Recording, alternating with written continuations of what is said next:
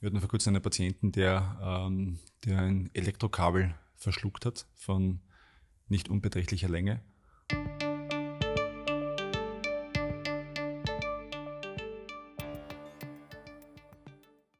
Herzlich willkommen zur Sprechstunde am Uniklinikum, die ich heute gerne mit einer Frage beginnen möchte.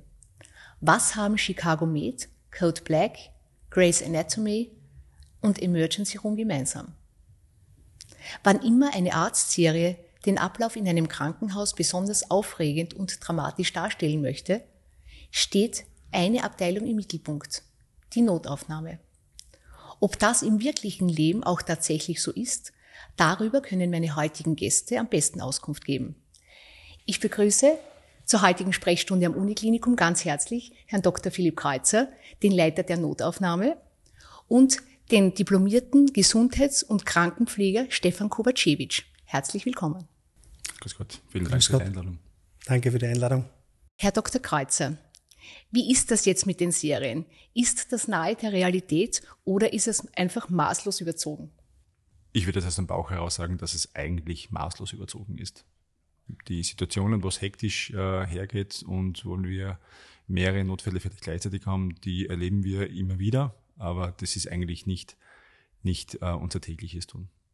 Herr Kovacevic, äh, in diesen Serien äh, vermittelt die Notaufnahme einen eher hektischen Eindruck. Wie ist das bei uns am Uniklinikum? Das, was in den Serien oft hektisch aussieht oder hektisch wirkt, ist bei uns Routine. Herr Dr. Kreuzer, können Sie sich an einen besonders außergewöhnlichen Fall in Ihrer Notaufnahme erinnern? Ja, das ist vor kurzem passiert. Das war wirklich sehr außergewöhnlich und das ist mir auch sehr gut nach in Erinnerung. Wir hatten vor kurzem einen Patienten, der, ähm, der ein Elektrokabel verschluckt hat von nicht unbeträchtlicher Länge.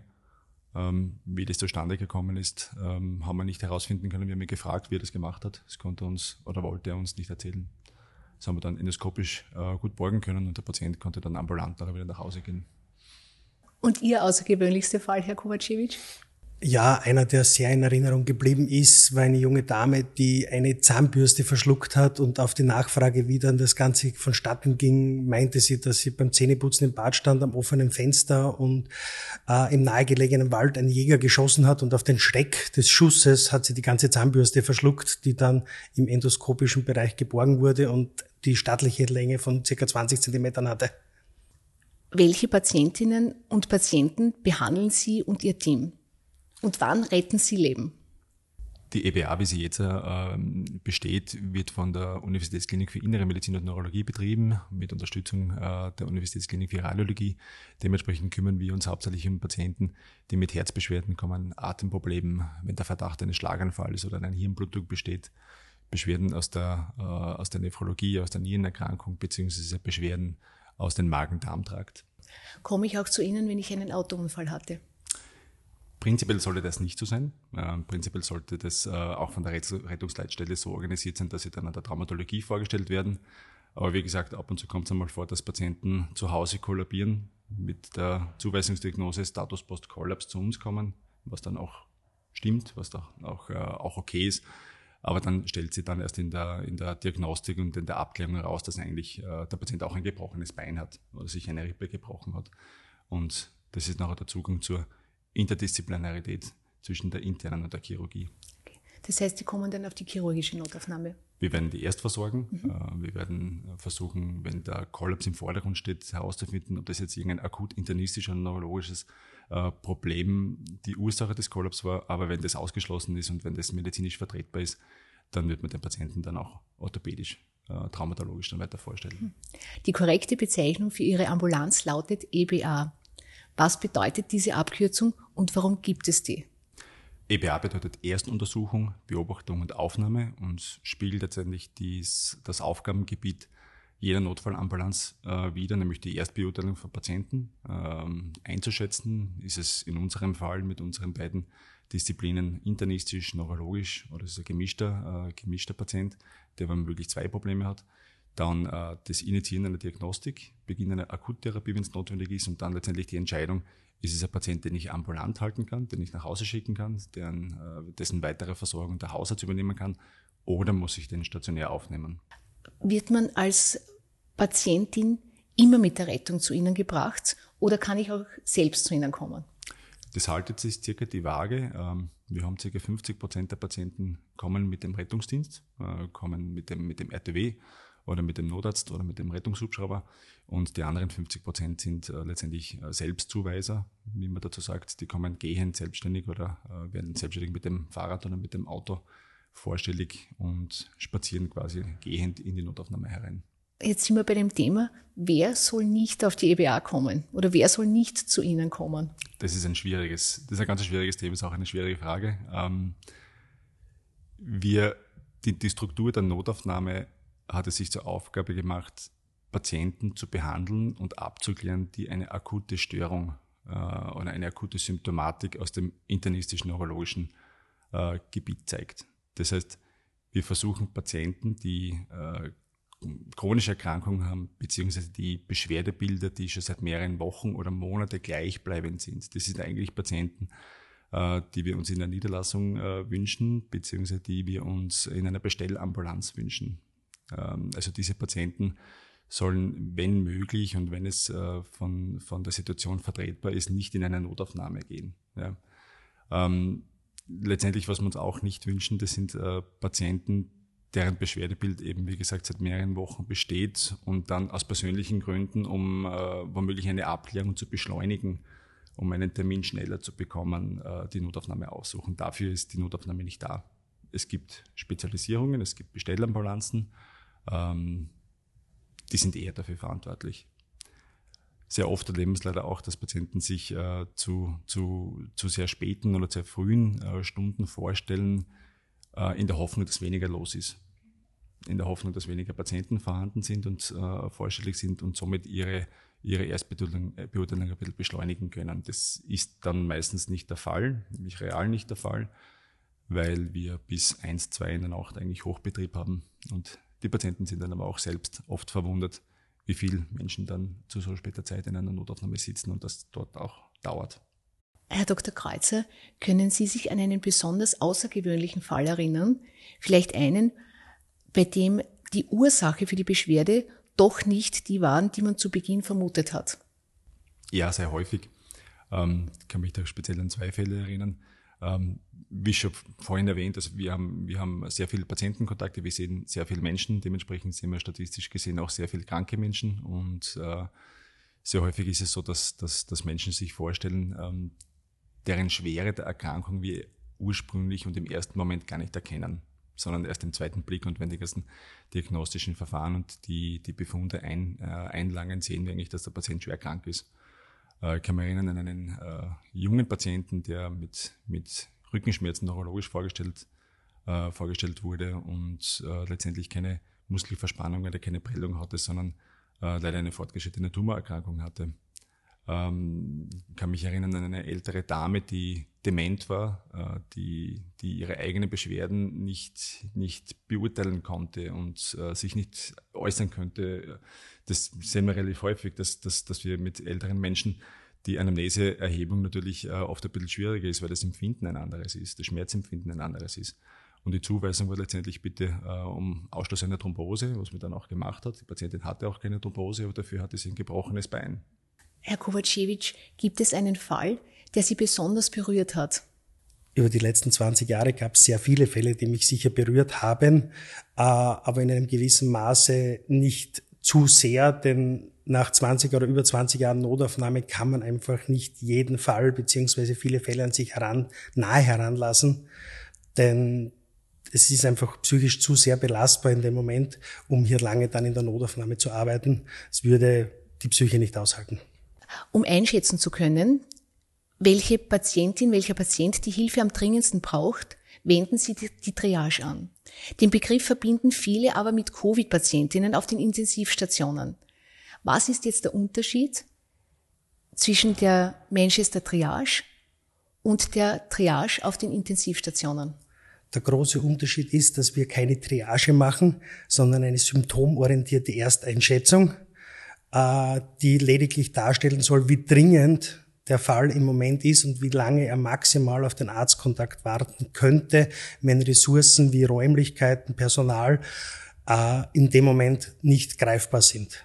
die Triage in dem Sinn, wie sie im Großschadensfall oder im Covid-Fall angewandt werden könnte oder gewandt wurde, äh, schließt Patienten auch teilweise von Behandlungen aus. Das macht das Manchester Triagesystem nicht, denn es ist eine Einschätzung und keine Triage.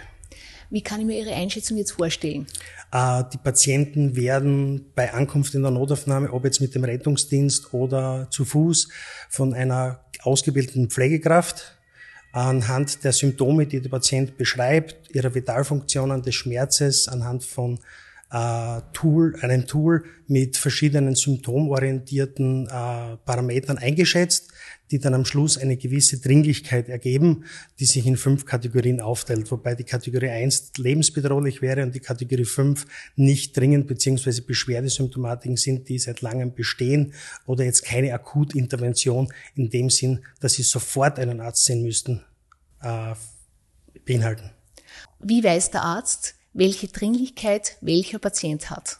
Wir geben das Ganze in einem Computersystem ja. ein, also im Kliniksystem, in unserem Aufnahmesystem haben wir eine vorgefertigte Oberfläche, wo wir die ganzen Daten und Informationen eingeben. Und das Ganze wird natürlich im System gespeichert und der Mediziner kann es dann in der, im Untersuchungsbereich beziehungsweise auf seiner Computeroberfläche sehen, welche Dringlichkeit der Patient in dem Moment bekommen hat, in dem er die Einschätzung fertig gemacht und wurde. Und gibt es da ein Zeitfenster? Für besonders dringliche Patienten müssen die schnell drankommen? Ja. Mhm. Also besonders dringlich, also die Kategorie 1, die Lebensbedrohung, da gibt es eigentlich unter Anführungszeichen kein Zeitfenster, die müssen sofort einen Arzt sehen. Die Kategorie 2 wären dann 10 Minuten. Die Kategorie 3 wären 30 Minuten und ab Kategorie 4 90 und die nicht dringenden Patienten, die in der Kategorie 5 sind, die wären bei 120 Minuten auf maximale Wartezeit auf den Arztkontakt, wenn Ressourcen nicht vorhanden sind wobei das relativ häufig passiert aufgrund der Vielzahl an Patienten und hohen Frequenzen, die wir eben haben. Das LK-Universitätsklinikum Graz ist das einzige Ausbildungskrankenhaus in Österreich für die Manchester Triage.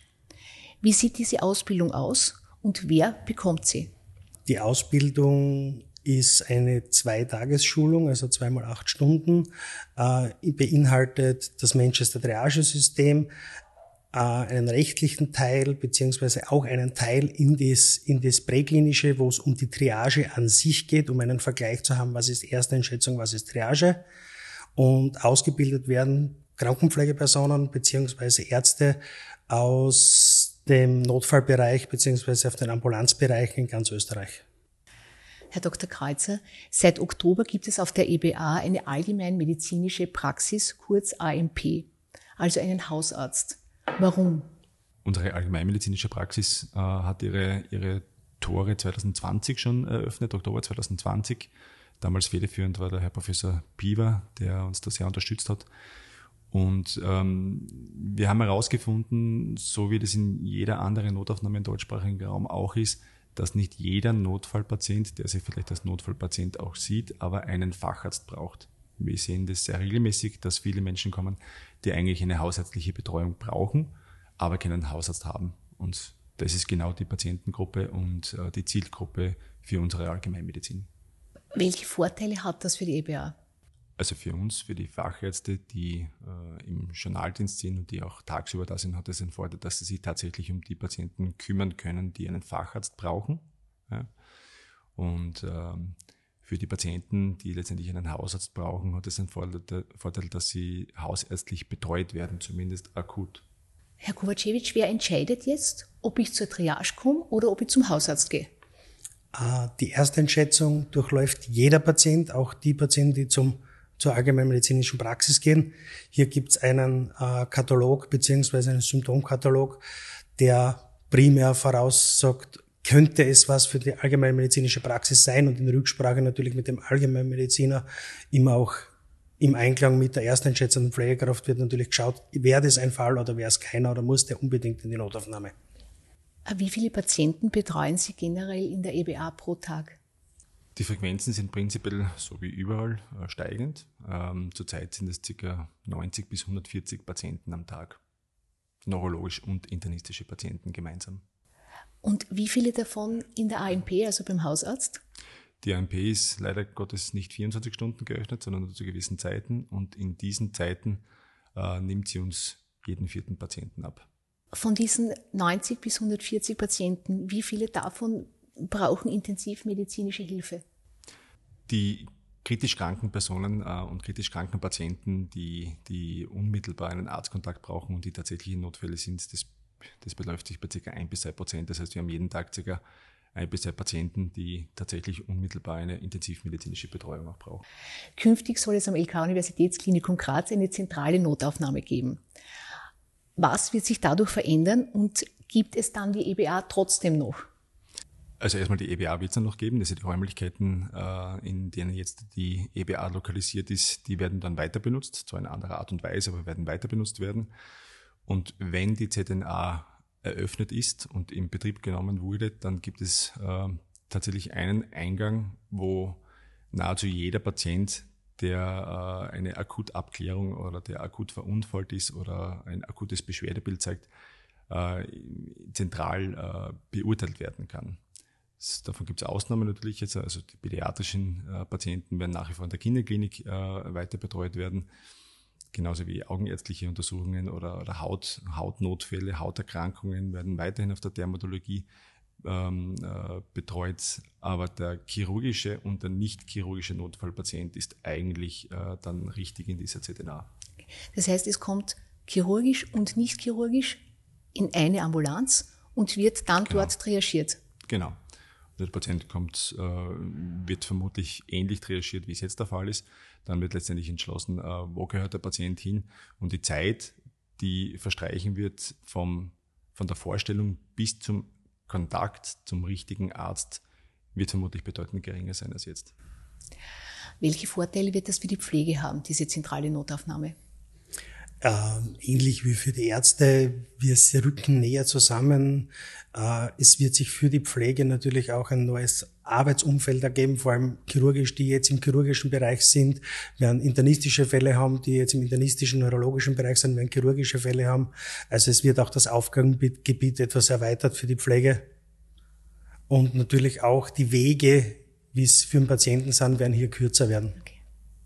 Herr Dr. Kreuzer, Herr Kovacevic, Herzlichen Dank, dass Sie uns heute Einblick in Ihren Alltag, in Ihren EBA-Alltag gegeben haben. Liebe Hörerinnen und Hörer, auch Ihnen wieder vielen Dank fürs Zuhören. Unsere nächste Folge gibt's wie immer in zwei Wochen. Wir freuen uns über Ihre Rückmeldungen auf Insta oder über unsere Homepage. Einen schönen Tag noch, bleiben Sie gesund und bis bald bei unserer Sprechstunde am Uniklinikum.